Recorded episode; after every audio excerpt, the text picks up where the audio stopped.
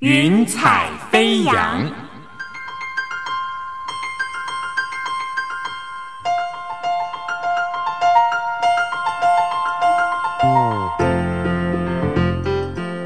让每一朵云彩的生命牵引着你心灵的飞扬。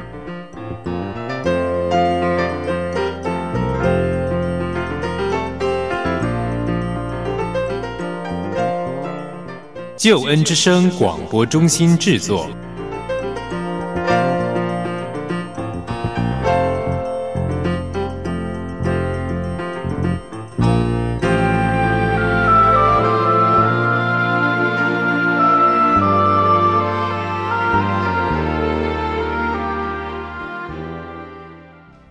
朋友，欢迎你收听《云彩飞扬》，我是英如。《云彩飞扬》是台湾救恩之声广播中心为你制作的生命故事集。我想到圣经的希伯来书十二章十一节告诉我们：我们既有这许多的见证人，如同云彩围着我们，就当放下各样的重担，脱去容易缠累我们的罪，存心忍耐，奔那摆在我们前头的路程。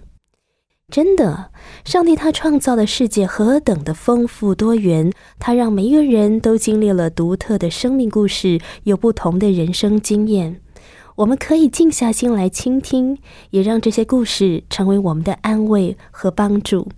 今天云彩飞扬，我要继续和你分享中文蜜的故事。他是一位热爱音乐的钢琴老师，音乐如同他的生命，传递着他的信仰和他的情感。不料，他在剖腹生下第二个孩子后，却开始面临一连串的病痛。先是发现胃部溃烂，还长了淋巴肿瘤。为了化验，只好把胃部切除了三分之二。所幸检查后无法证明癌细胞的存在。当时的中文蜜已经难以进食，他瘦到了三十四公斤。好不容易挨到了出院，紧接着他又面临了严重缺乏维生素 B 群，他严重失眠，心神过度的疲劳，又因为天生筋骨脆弱，手腕不停的受伤，严重时痛到连一张纸都没有办法拿。过没多久，他又开始为着三叉神经痛而困扰，必须服用抗癫痫的药物来控制。可是你知道吗？这么多年来，他从来没有因为手术后这一连串的后遗症，不止没有放弃音乐的教学，他还继续的在教会弹奏钢琴，继续的服侍。他甚至在病痛期间出版了好多张的音乐 CD。中文密说：“我不知道我还能够活多久。”我要把喜欢的音乐录下来，做成 CD 和别人分享，也要见证上帝在我身上奇妙的作为。亲爱的朋友，我愿今天中文密的故事，他所分享的音乐，成为你我的祝福、鼓励、帮助和安慰。也让我们再一次的听听他的故事，想想自己的生命。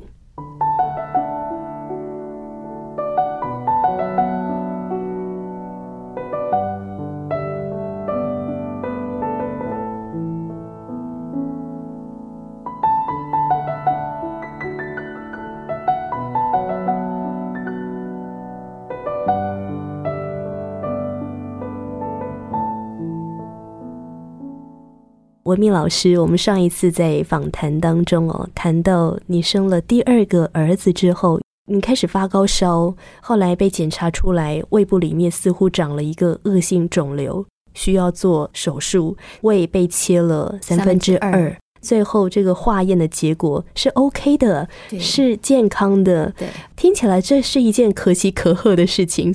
但是您上次说，后来胃部切除手术完，开始出现了后遗症。因为像术后切除，其实我觉得最困难就是开始要进食的时候，不晓得要吃什么。医院的营养师他就跟你说啊，你要多吃营养的东西呀。其实我觉得那个他们没有经过切除手术，其实他们不晓得说营养的东西太油的不能吃。所以那时候好多人来探望，我就买了什么桉树，可是后来发现那个我也不能喝，因为太甜。所以变成术后最大的功课就是吃饭。后来才慢慢适应，说你就是不能吃太油的、太甜的，而且大概就只能一次吃个两三口这样。一开始是这样，慢慢慢慢从流质食物开始慢慢吃的，然后也开始打营养针。因为那时候发现说很多东西都没有办法吃，可是因为那时候可能还有因为怀孕的时候增加的重量，所以没有发现说其实我已经在快速的瘦下来。直到后来我发现说，哎，为什么我的裙子都挂不住？那时候开始量体重才一量，发现我已经掉到快要三十四了。是对哇，但是那时候我我有发现说我自己的体力不是很好，就我很容易累，所以我那时候我先生想，哇塞，那这样子不行，他怕我一直瘦下，我自己也会很慌张，然后我们就问问医院啊，好，比如说打高蛋白啊，然后问了很多医生啊，开始从中医啊西医就开始，那时候就开始打营养针，这种维持，因为我吃的没有办法太多。是是，我想在手术过后，饮食上是一个问题，睡眠是不是也是一个问题？如果在睡眠上面我们可以睡得好，是不是体力恢复的比较好？但是好像你那时候睡眠也是有严重的问题。对，我觉得我自己那时候也会非常的担心，说我真的就这样子。虽然是告诉我说你没有癌细胞，但是因为那时候孩子很小，其实半夜常常需要起来，所以我就会一直很担心。然后看着孩子，我还是会很担心。其实我那时候想到说，哦，我要交托，可是我自己这样一直跟我自己讲，但是其实真的没有那么容易。所以这真的也是一辈子学习的功课。然后体重一直往下掉。我后来回去复诊，然后医生就跟我说：“那要不然就先开安眠药给我吃。”他觉得要睡好才有可能长胖。他可能开始是开轻微的抗焦虑剂啦，但是后来发现不是效果很好，之后他就不停的换药这样子。开始使用安眠药之后，睡眠情况有稍微比较改善一点吗？有，有，大概可以睡四到六个小时，就会比较好一点。但四到六个小时，我想对一般人正常睡眠来说还是稍显短了一些，但是至少可以入睡了，对，就比较好一点了。那为什么会筋骨脆弱、手腕常常受伤啊？对，手腕常常受伤，我那时候不晓得，因为其实一开始还要抱小朋友，都一直抱小朋友，就容易有妈妈手。那大家都在讲说，怀孕的就是妇女可能就是。体质会改变啦，所以很容易就是会有受伤或者姿势不良。那我可能我在想，我当时也是这样子，所以抱小朋友。那但是后来小朋友大一点以后，我在想说，我可能跟我爸爸的筋骨是一样，因为他是类风湿性关节炎，所以整个关节啦或者什么就是比较容易受伤。所以后来我的手不知道是不是因为也是胃部切除，所以整个末梢神经循环不是那么好。但是我吃 B 好像又没有办法补充，所以我后来都是用打的。因为我小姑是护士，她就是常常一个礼拜就过来帮我打个两次到三次，才能够维持我的体重。然后不然我的嘴巴也是常常破。我那时就发现说，为什么我头发痛？我想说怎么回事？因为我一碰到我梳头发，我就开始发现头皮会痛。后来渐渐，我坐车子，比如我搭我先生的车，我头往后靠的时候，我也发现我一碰，只要碰到他就头就开始头皮就很痛，然后后来就痛到下巴这边来，然后下巴这边来的时候，我再去看医生，我说很奇怪，就是我的头皮碰一下就痛，梳头发也痛，然后有时候他啪就这样闪一下，他说那个叫三叉神经痛，可是那个痛起来就非常的疼痛，很难忍受，医生说开药给我吃，可是我自己那时候有吃过像。百富宁、普拿疼之类的，这样它是压不下来的，还是继续疼痛。所以之后，呃，有人就介绍我看另外他是好疼痛治疗的医生，然后他说你这个必须要开开到像这样子的是抗癫痫的药。我们就问他说，那有什么办法可以完全治疗？他说这个原因不明，大多是压力或者是其他因素造成的。他说因为原因不明，所以没有办法是直接去治疗。他说只有唯一的办法就是开刀。他说：“这是因为神经会去打到，所以他说就是在神经中间放一片铁氟龙阻隔它。那我想说，我还要再开刀吗？开刀要开哪里的刀啊？开脑袋啊！开脑袋也太可怕了。对。然后我就想说，好，我还要再开脑袋，我好像 可不可以先不要？所以我那时候说，好，先不要，我可不可以先吃药就好？但是那时候的药，其实这个药性对我来说，我觉得很。”不知道是过强还是怎么样，但是如果不吃的话，其实就是痛。我又很怕它发作，因为一痛我就什么事都没有办法做。它会突然没有原因的就突然来一下这样子，然后有时候持续很久。那有一次是因为药压不下来，所以我先生就慢慢的一颗、两颗、三颗，就那次吃了非常多的药，因为实在太痛了。但是我等到我第二天的时候，我是起不来，一下床以后，我走到浴室我就倒下来了。就整个晕晕到不行。所以吃那个药虽然你可以压住疼痛，但是你可能的副作用就是整天晕眩，会没有办法工作。后来我就想说这样下去，因为那时候我先生就常抱着我，就是去急诊，因为晕痛晕痛，就是常这样子跑急诊。我后来说，我可不可以慢慢减轻药物？我那时候也是，我们就一起祷告，然后我就说好，那我觉得我应该来试试看，我开始减药。我也没有跟医生上，因为医生说不可以随便停药。其实我要这样这样做，对医生来讲好像不太好，但是我觉得我凭信心，所以我说那我来试试看减药。先拿掉会让我不舒服的那一颗药，到最后本来是一天吃两次，我就一天吃一次，就这样大概过了两个月、三个月，我就把它减到我完全就不吃了，没有再发作。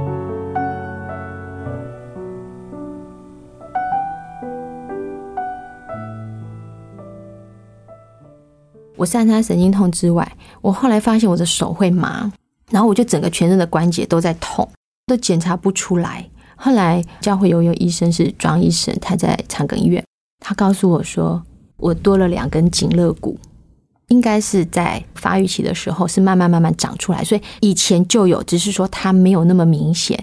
好，但是他说应该是在我十五六岁的时候就慢慢慢慢长出来，然后他就一直都在，只是我们都不晓得有多这两根，因为一般人是不会有。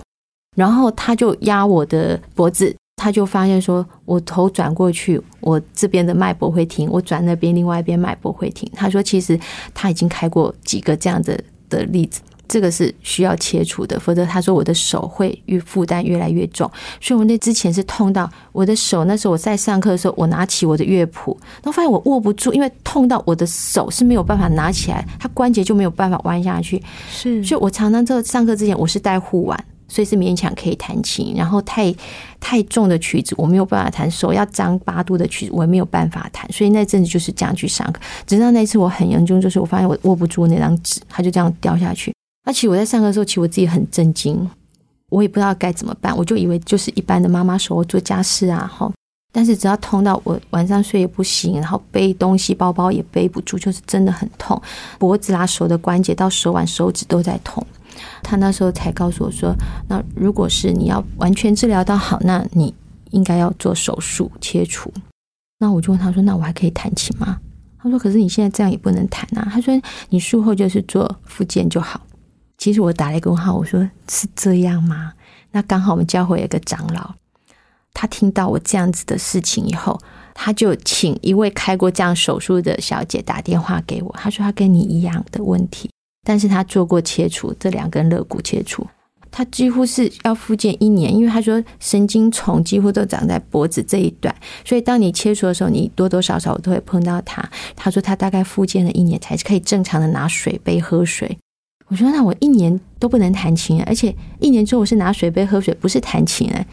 所以我就说好，我不要开刀，但是他就帮我做了一个护腕固定的。他说：“你不能肩背，也不能提重物。”我说：“那怎么可能？我们当妈妈的不可能说都不提东西呀。那我顶多只能避免，就是我晚上睡觉的时候是放下。”他说：“如果你不能放下，就是要绑起来。”他就晚上睡觉绑起来。所以我那时候就是自己避免，然后自己就调整。我发现这样调整姿势就好一点。然后他也有开止痛药，但是他跟我讲说：“你如果不觉得很痛，就不要吃。”那我就是那种，就是不觉得痛我就不吃，所以我就是这样，所以我就说好，那我决定要跟他共存，我自己用我的姿势来改善。我那时候我们在教会的事情，我们是用轮的，所以他们问我说：“那你要不要换或者是休息？”我说：“不要，我觉得我可以弹。”而且我跟你讲很神奇，我只要去教会事情在弹琴的时候，我是不痛的。我平常是很痛，但是我只要我弹琴，我居然是不痛的。所以我觉得说，那我要弹琴，不然我觉得上帝会不要我的手。所以我就继续这样子。但只是我自己知道避免不要太勉强、太吃力的曲子，所以我就会自己开始慢慢的避掉。听起来特别不容易耶。可是，在疼痛的过程当中，你还是没有间断弹钢琴哎。对，弹琴能够安慰到自己。然后我那时候也想说，我就跟我先生讲说，我不晓得我还能弹多久哎。如果这次我的手状况好一点，我想把我谈的东西可以留下来嘛。你看我这几年下来，不是这个病就是那个痛。我说我不想能够谈多久，但是我想我能谈多少就算多少。我想渐渐的把我的东西可以有个留下来，我就开始说，那我们来谈一些。我觉得比较安静的曲子，因为我觉得我在生病的那时候，我很想要要有一些安静的音乐。甚至在我们后来去探访的时候，很多人跟我讲说：“哎，可不可以有不要有歌词的，不要有乐器的，不要那么尖锐？”而且他们说，一般房间买到的音乐常常会是几首安静的，然后他可能主打歌又是比较活泼的。他说：“可不可以有整片都是安静的？”我就想说：“嗯，我来试试看。”那其实那时候一开始，我是先从圣诞节的开始做起。来录一些圣诞节的曲子。就是在胃部做完切除手术之后，这一段流泪谷的时间，出产了第一张音乐 CD。对，你把在圣诞节当中你觉得很好听的这些音乐的歌曲，你把它弹奏下来。对，而且录音师就是你的丈夫。嗯，而且我们那时候是很困难，我们那时候问了很多种录音的方法。然后他本来想说，嗯，那买好一点的录音笔，那这样再把它压成 CD，好像这样好像还好，因为反正只是送给朋友嘛。然后我们就还买了标签，然后自己印镭射。然后这边还印圣诞钟声，好就是这样子，还蛮困难的家庭。然后小朋友来帮我们装 CD。我们第一次大概是弄了五十张，可是后来发现来索取人越来越多，后来慢慢慢慢的，他就想说，那我们是不是可以用比较现代的方式，不要这么困难？他在教会工作当中，也可能有认识一些呃录音的老师，所以他就自己找来一一个录音的老师，然后在我们家弄了简单的设备，架了麦克风，好，然后也问了我的调音师，他在录音室里面的钢琴是怎么样摆法，好，麦克风是怎么样放法，会比较能够收到好的声音，好，所以我们就这样很困难的再录了第二张，所以其实我在第一年录的就是《静谧钟声》跟《圣诞钟声》两张纯手工。在这个过程当中，从那个时候的第一张专辑一直到现在，你们总共出了几张专辑？现在在我的前面有好多张哦，而且我知道还不是全部哦。对，还不是全部，应该差不多十张吧？十张，对，是，是不是也请文秘老师跟我们来介绍一下好不好？嗯，一开始我的静谧钟声是比较针对是微信者，所以里面录的是一些比较通俗的音乐。那或者是一些流行音乐，但是是比较安静的，或者是一些电影的配乐，但是里面印了我的小小的见证，所以希望收到这张 CD 的人，借着这张 CD 得到安慰。好，对，所以让他知道说，哦，我有这样子的信心，我有这样的病痛，那我胜过他，你也可以像这样的朋友，让他们有信心，或者帮他们加油打气的。一开始是这样的想法。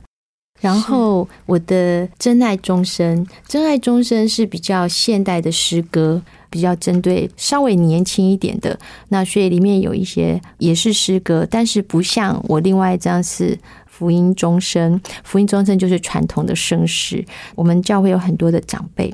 一开始我也送他们 CD，我就有时候会问他们说：“哎，你喜欢哪一首圣诗？”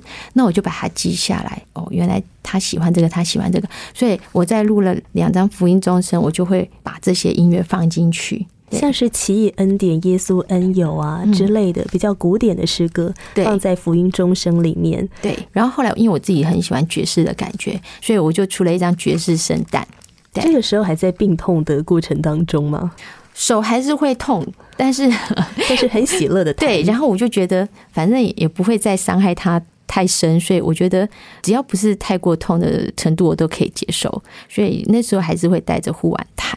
是是，亲爱的听众朋友，你现在收听的是《云彩飞扬》，为你邀请的是钟文灭老师。在他经历病痛的过程当中呢，把他所喜欢的这些音乐诗歌，他录制下来，都是纯音乐的。我想在这个时刻，我们也是很有耳福的。能不能邀请文灭老师跟我们分享一首呃你很喜欢的音乐，也在节目当中，我们来跟听众朋友分享。呃，我很喜欢的一首音乐是。爱的礼物》这首曲子，好，因为它的歌词里面讲到说，人若是没有爱，什么都不是。所以我特别喜欢这首曲子。那还有一首就是《耶稣恩友》，那这个会在我的每一张 CD，呃，福音系列都会有放。那奇异恩典，刚刚的耶稣恩是我爸爸最爱的一首曲子。我只要有不同的版本，我都会在每一个福音里面都会放这个。那奇异恩典是我自己很爱的曲子，所以它就会出现在真爱系列，然后每一张都会放，只是每一张都是不同的版本。我们就先来聆听这首《爱的礼物》。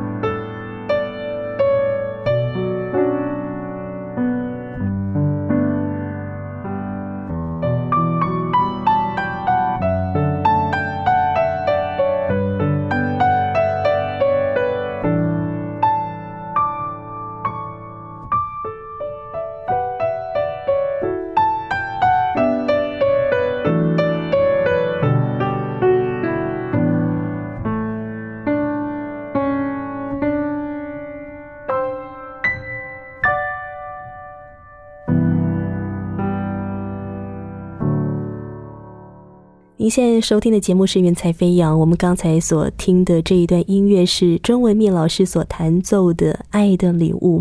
我知道还有一首诗歌《耶稣恩友》，也是你很喜欢的。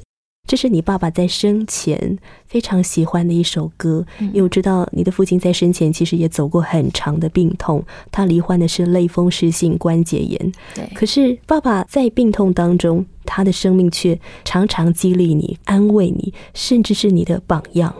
对，小时候其实我没有去教会之前，就常常听爸爸哼这首歌。那直到我后来真正上了教会之后，我才知道说，哦，原来这首是我爸爸最喜欢的一首歌。耶稣恩友，好像这首歌的创作者他自己也经历过很多的悲欢离合，很多的痛苦跟打击。可是，在这个过程当中，他经历到耶稣是他最好的朋友，陪伴他经历许许多多的患难，跨越很多的困难。我相信，在文敏老师你自己走过病痛的这个过程里面，耶稣是不是你最好的朋友呢？我觉得是，爸爸也是朋友，也是家人。就像我们刚刚一直在讲说，要学会交托。对，那我想这还是我们一辈子最大的课题。是，那我们也来听这首《耶稣恩友》。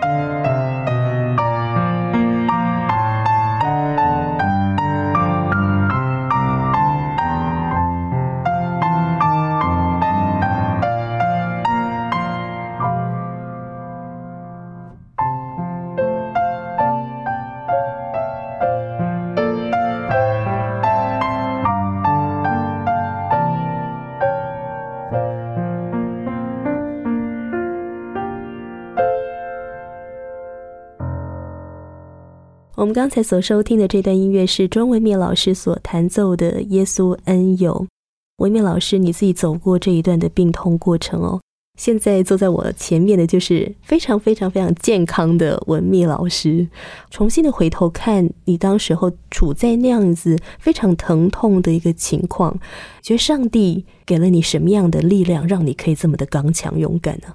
我想那时候在就是在很多的经节里面就有提到说，儿女是上帝赐给你的产业。然后我想说，哇，我的产业好大呀，我一定要把它顾好。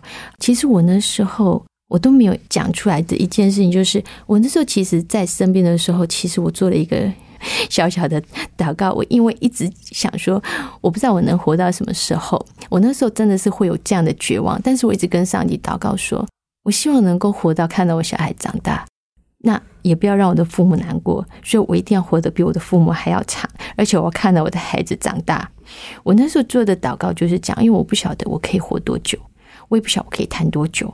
然后，只要我活着的时候，我就要弹琴。我希望能够安慰到别人。我那时候心里想的就是这些事情。那但是很多来探望我的，或是牧娘，他说你要什么就跟他求，你就勇敢的跟他求。对，所以我那时候想的就是这样子。那当然有很多的绝望，但是我觉得我就是相信，因为我我必须要学会就是相信。对你抱怨也没有用，所以我觉得很多的时候，我们就要先接受，然后再来就是祷告，耐心的祷告。我觉得也不要去抱怨，觉得一开始抱怨真的是难免，因为有时候我想说，为什么会是我？我有做错什么吗？为什么我跟我爸爸一样都要这样的生病？但是我后来想说，只要是我能度过，上帝应该有要用我的时候。在这个过程里面，好像经历到苦难是化了妆的祝福。在这个过程虽然很疼痛，但是你依然坚持的用你的音乐来服侍人，把这些你所喜欢的音乐都把它录制下来，变成了一张一张 CD。听说来索取的人后来越来越多，越来越多。对，就是因为很多朋友会觉得他们在病痛的时候听到这样音乐很好，他们也陆续不断的转发去，甚至他们就在医院探访的时候会拿着我的 CD 去。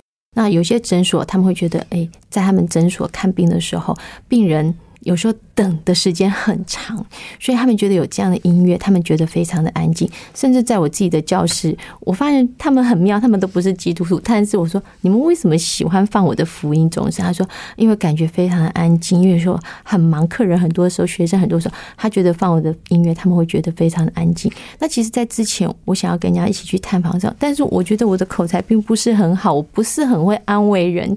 那但是我会弹琴，所以我就希望是能够。用我的音乐能够安慰到一些难过、痛苦的人。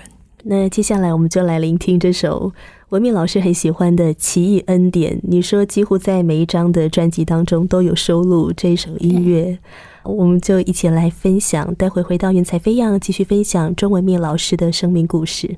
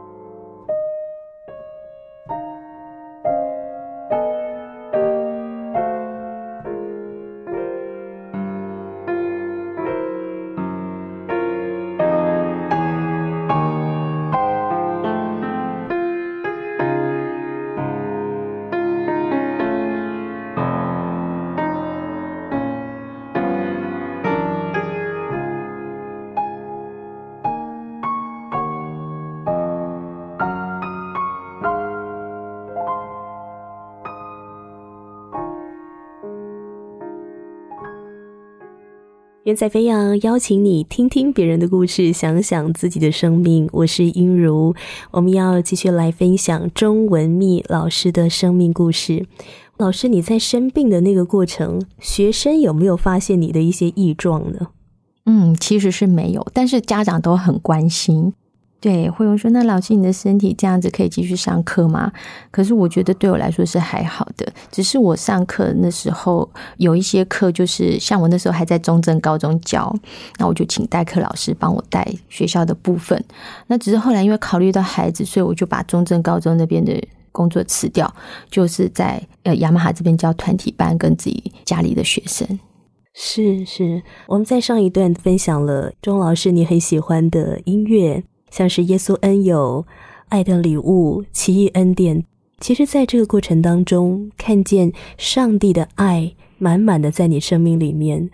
访谈之前哦，我在我在做一些资料的时候呢，常常看见你说这个流泪祷告，因为太痛苦了，可是又要勇敢的去面对，所以你就流泪祷告。你觉得在这个过程当中，基督信仰对你而言最宝贵的是什么？嗯。在生病的当中，我觉得它是一个支持我能够活下去一个很大的力量。我想，我今天要是不是基督徒的话，我觉得我可能会想很多绝望的事情，包括说这个当中天赋是在天上，所以即使我今天真的我不是在这个世界上，天上有我的爸爸。所以我后来在想说，最后如果真的不是留我在地上，就是在天上。所以我觉得。人生就是这样子，这个生死有时都不是我们自己能够决定的。很多时候我们尽力了，但是决定者都不是我们。所以我后来都觉得，凡是你尽力就好。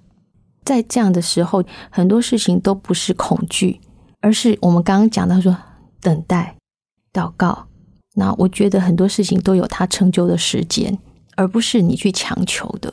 盼望的等待，而不是好像遥遥无期的一个等待哦。对，对孩子的等待也是一样，他有长大的时间。即使我们再怎么急迫，我觉得都不是我们所能够掌控的。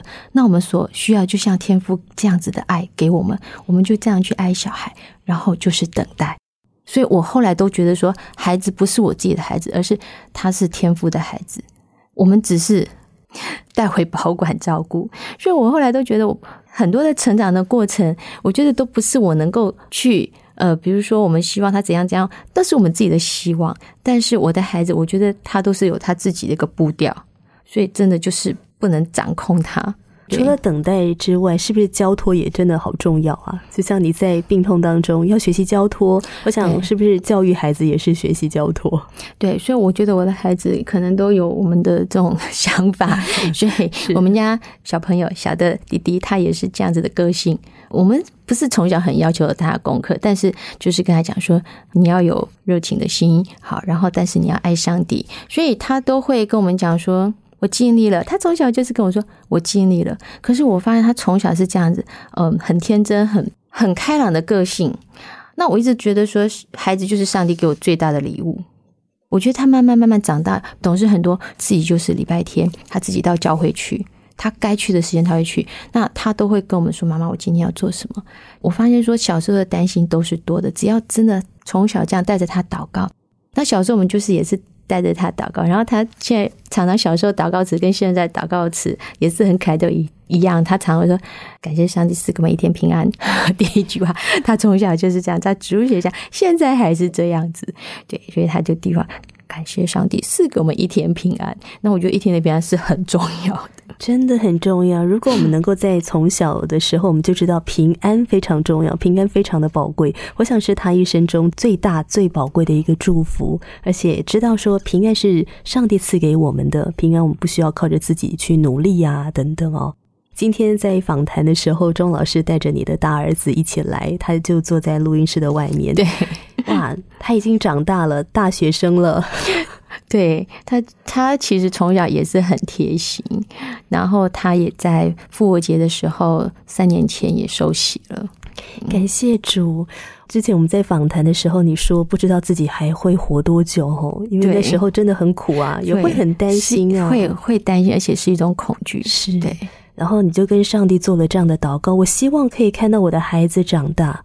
哇，现在不止看到他长大了，还看见他受洗了。对，那小儿子也是在今年的时候受洗，都是他们自己决定来，然后跟我说：“妈妈，我想今年受洗。”嗯，是我相信这个过程，你的生命都展现在他们的面前。你怎么样一路依靠神，还有你的丈夫怎么依靠神，怎么为你祷告？我想这个是给孩子最好的教育，应该是吧？可是我觉得有时候这个事情很难讲，因为我觉得他们看在眼里，可能就是默默的知道说，上帝也是这样子的爱他们，看顾他们。嗯，是。那庄老师，像你在走过病痛的这个过程中哦，你觉得教会是不是也是你一个很大的支持的力量？对，那时候在我病痛的时候，教会的好多的朋友都来看我，帮我祷告。那我想那时候就知道说，祷告是一个非常大的力量。两个人以上，三个人、四个人。都是上帝所喜悦的。那我想，我并不是很会祷告，那我也很不擅长在大家面前祷告。我真的从小啊，只要那种聚会的时候，开始大家说现在请谁帮忙祷告，其实我都是很害怕的。但是其实我我自己私底下是很多话可以跟。上帝天父讲，但是我不是在擅长跟大家这样子，所以像要做探访或者是要我讲话，我真的是一件很痛苦的事情。所以即使到我后来长大当老师，对我来说，其实我觉得都是一个很大的挣扎，因为要在大家面前讲话，好像有一种心里面的障碍需要去克服哦。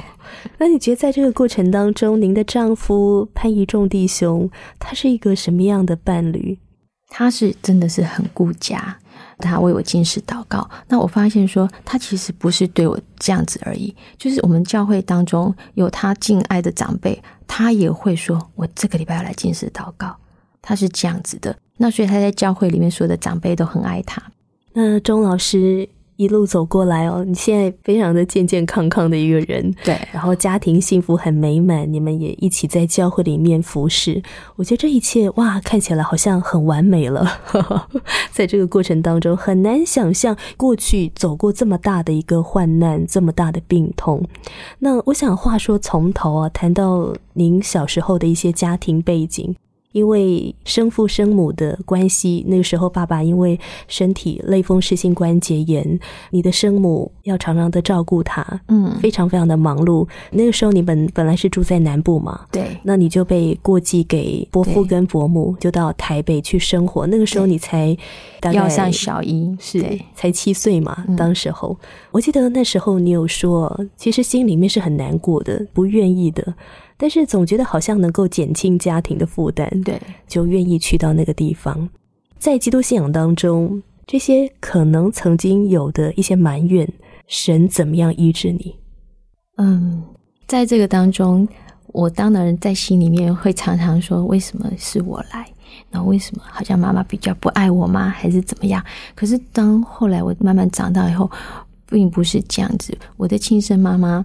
他其实不是很常打电话给我，我后来知道是因为他希望我能够早一点休息，因为我常回家都很晚了，然后他就会说我不敢打扰你，我怕你要睡觉了，怕你要休息，然后就会打电话说你赶快吃饭，因为他都知道我到九点十点才下班，然后吃饭，然后那时候小朋友上小学、国中、高中，我都是下了课才开始做便当，所以妈妈都会怕我太累，所以他说常常是礼拜六、礼拜天晚上，因为礼拜六我大哥上到晚上九点多下课。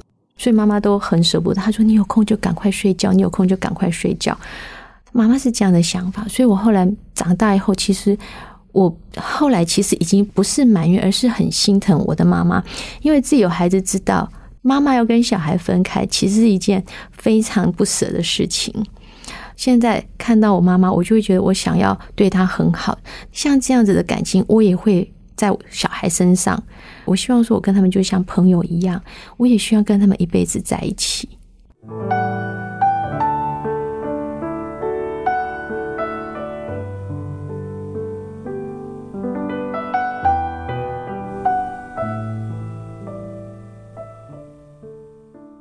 之前文米姐，你有谈到，在小的时候，如果你想要跟你的亲生父母通电话的时候，还要偷偷打电话给他们，顾及到你的养父母的感受。对，是我想那是一个哇，怎么这么复杂啊？我年纪这么小，我就要去面对这么艰难、这么大的一个课题，真的不知道该怎么办。那你觉得在这个过程当中，你现在回头再去看这样子的一个事件，你有什么样的体会啊？呃，小时候真的是会忍耐不住，很想去打电话给爸爸妈妈。有时候都会想说，我可不可以就买一张车票偷偷坐回去？可是我在想说，这后果不晓得会怎么样，所以我都忍耐住了。所以我其实。这个偷偷流泪是从小时候就开始会在棉被里面哭，半夜会哭，因为实在是太想自己的父母亲了。嗯，但是我我觉得在这个过程当中，真的也是就是透过祷告。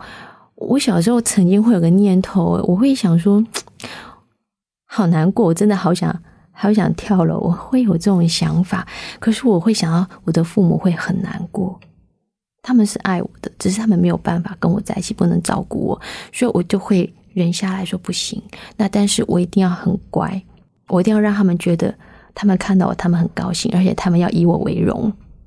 所以很痛苦的时候就是祷告，就是流泪祷告。对对。然后小时候要跟妈妈见面，呃，因为阿姨住在台北，所以妈妈有时候会来台北，我就会偷偷打电话跟妈妈约早上见面时间。我明天要上学，那你早一点来学校，我们早上约六点半见面。那其实那时候，像我妈妈有时候会想说，那来台北可不可以带我出去？可是我的养母会不是很开心。有一次，我的姐姐跟妈妈一起出去，然后我们要回家，那她晚上。因为太晚了，他没有要回南部，所以想说在我们家住一晚。可是我的养母她没有帮我开门，她就当着我的生母面前，她没有帮我开门。我妈妈好难过，我的生母非常的难过，她觉得她带我出去，我回来反而被骂。我想她每次要走我，她也都是怕我会被骂，所以我们为什么后来都是偷偷的，就想算了，我们也不要去伤害这边的妈妈，因为她也不是不疼我，而是我讲她没有办法。没有办法控制自己的情绪，所以这个我后来都能够体会，或者是怕失去，结果他做的一些事情手段手腕反而是反效果。就包括我后来交男朋友，就是我先生的时候，我妈妈也曾经把我扣留，扣留在家里，就不让我出门，这样我就一直待在桃园，就不让我回台北，我就上学出门，然后还派一个人跟我回家，这样。是，然后电话装窃听器，所以其实 养母真的是还蛮没有安全感的哈，非常的害怕失去，因为好不容易得来了这个女儿了，很害怕会失去这个孩子，所以她也会很害怕你跟你的亲生母亲见面了。我想这个是因为害怕失去哦。你在这个过程中，你也慢慢的去了解，听文秘老师你分享哦，我总觉得小时候好像特别压抑，因为你不能够情绪爆发出来。你必须要压抑，没有办法压抑，而且不太能讲。比如我要跟我亲生妈妈讲，我也会怕她难过。对，那我要跟这个妈妈讲讲什么呢？我一定是会被骂呀。也想到有一次，就是呃，是我的堂姐带我回来，我在车上，呃，想到我要离开妈妈，我就开始掉眼泪，一直哭，我就一路哭回台北。然后刚好堂姐跟妈妈提到一下，说我在车上哭，然后我妈就就很不开心说。你离开那边为什么要掉眼泪？为什么要哭？他说你一路哭回来，其实他就是很不高兴，说为什么要难过？他觉得你回到父母这边，他没办法理解，他没有办法理解。所以我之后就知道，说我在他面前不要有这样的事情让他看到，因为他也心里一定很不开心。他觉得其实那不是说我不爱他们，而是说我在跟自己的亲人分开的时候，我一定是会难过的。是是。人生有两种痛苦哈，一个就是肉体上面的生病的痛苦，我想另一种呢是来自精神上的折磨，情绪上的、精神上的、思想上的。小时候你要这样子压抑，但是你觉得在基督信仰当中，你觉得神的爱怎么样释放你？我我觉得在这过程当中，我一直知道说，其实妈妈是爱我，只是她的方式是不对。那我想爱都是一样，只是不同的方法，但是她也。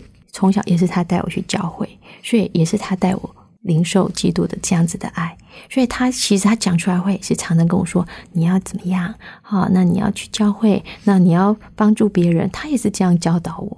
只是我觉得面临都是人的时候，就很难跳脱出这样子的范围。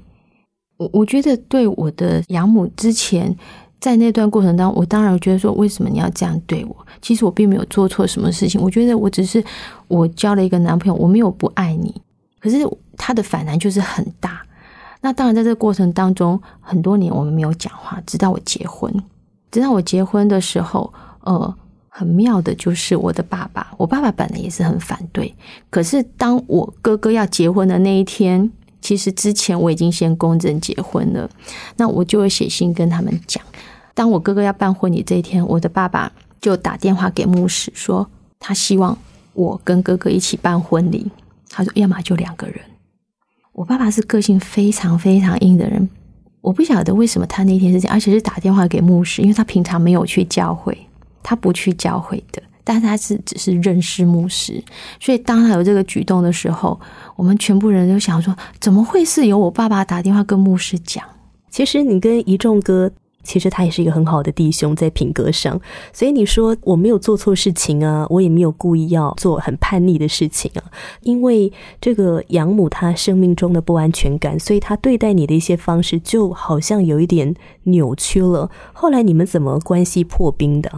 这个一直到我们十二月的时候是公证结婚，到一月的时候呢？就是好像要谈我哥哥的这个婚事啊什么的，所以呃那时候他希望我们回去，然后求得我妈妈原谅，所以我们两个就回去跪，就是妈妈叫我们要跪下这样，然后我跪下，但是我现在要跟着我跪下，那是何等的不容易，但是他也就真的这样跪下来。其实在这中间过程，我妈妈并没有说马上就接受我们，但是她中间就慢慢慢慢的直到我怀孕。然后我们中间过程就是打电话啦，那当然还是一开始不是那么的热络，可是慢慢的妈妈发现说，其实她并没有损失一个女儿，还多了一个儿子哦。对。母女之间的那个爱就慢慢慢慢的恢复了，关系也慢慢破冰了。是，感谢神。亲爱的听众朋友，你现在收听的节目是《云彩飞扬》，我们所分享的故事是钟文密老师的生命故事。他一路走过病痛，走过原生家庭的高山低谷。那么，文密老师，我们今天《云彩飞扬》节目已经进入尾声了，就着你自己走过的亲身经历，也给我们听众朋友一些鼓励的话，好不好？嗯。我想，人在一生当中会碰到很多的困难，但是我觉得不要怕，就是勇敢的去接受，因为很多时候不是我们所能选择的。但是我觉得，只要你有信心，常祷告，然后真的就是要学会交托，因为很多时候成就不是在人，而是在神。我想到圣经里面有这么一节经文说：“我们经过水火，你却使我们到丰盛之地。”可能现在有很多的人也处在这个水火患难当中，可是我们好像有一个盼望，知道说这个患难的出现是为了要带领我们去到丰盛之地。今天非常的感谢你来到云彩飞扬，分享你宝贵的生命故事，谢谢你，谢谢。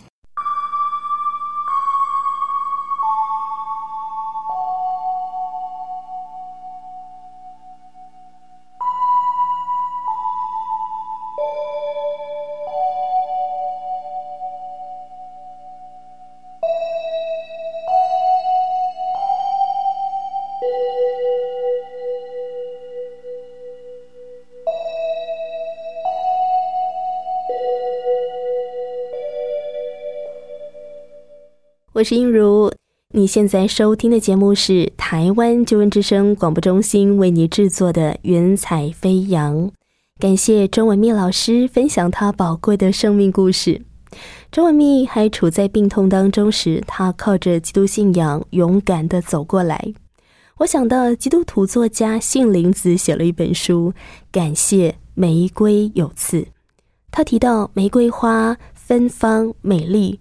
但谁会喜欢它的刺呢？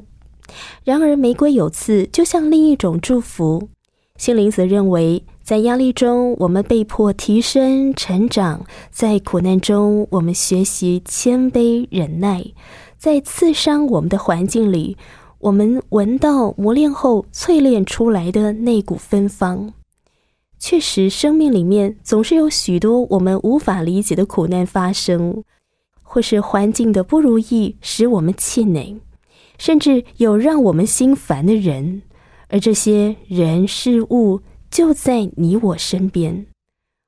我们无法改变环境时，但求上帝帮助我们用信心的眼光来看待所面临的挑战。我非常喜欢圣经里的一节经文，它时时刻刻的提醒我不要忘记上帝的爱。这是在圣经的罗马书第八章三十八到三十九节，他说：“因为我深信，无论是死是生，是天使，是掌权的，是有能的，是现在的事，是将来的事，是高处的，是低处的，是别的受造之物。”都不能叫我们与上帝的爱隔绝，这爱是在我们的主基督耶稣里的。现在，我们就可以邀请耶稣进到我们的生命里面，成为我们随时随地的依靠。他必定要带领我们走一条充满爱、充满希望的人生道路哦。今天的节目内容，我们已经取得中文面老师的同意，将他的故事纳入《云彩飞扬福音见证宣教事工》。非常欢迎你来索取他的故事 CD，总共有两片。如果你听完故事后很感动，也希望认识基督信仰，我非常鼓励你来参加旧恩圣经函授课程。我们的圣经老师会帮助你循序渐进认识基督信仰。你可以借着函授或是网络的方式来学习。那如果你想要参加旧文圣经函授课程，或是索取中文密老师的故事 CD，欢迎你跟音如联络。电话请拨零二二七五四一一四四零二二七五四一一四四，或传真到零二二七五五七八二二零二二七五五七八二二。来信请寄台北邮政四十四至八十号信箱，台北邮政四十四至八十号信箱，请注明“云彩飞扬”节目收，或写给我“音如收”就可以了。如果你有使用智慧型手机，欢迎使用 LINE 点选官方账号，搜寻“救恩之声”，加入成为我们的好友，你就可以非常方便每一天的来收听节目。最后，感谢钟声音乐侍奉小组和我心旋律音乐施工所提供的诗歌。也如祝福你天天经历上帝的赐福与保守，生命发光，行路有力。我们就下一次空中再相会了，拜拜。我是空谷的回忆，四处寻找我的心。万片溪水和山林，我心依然无处寻。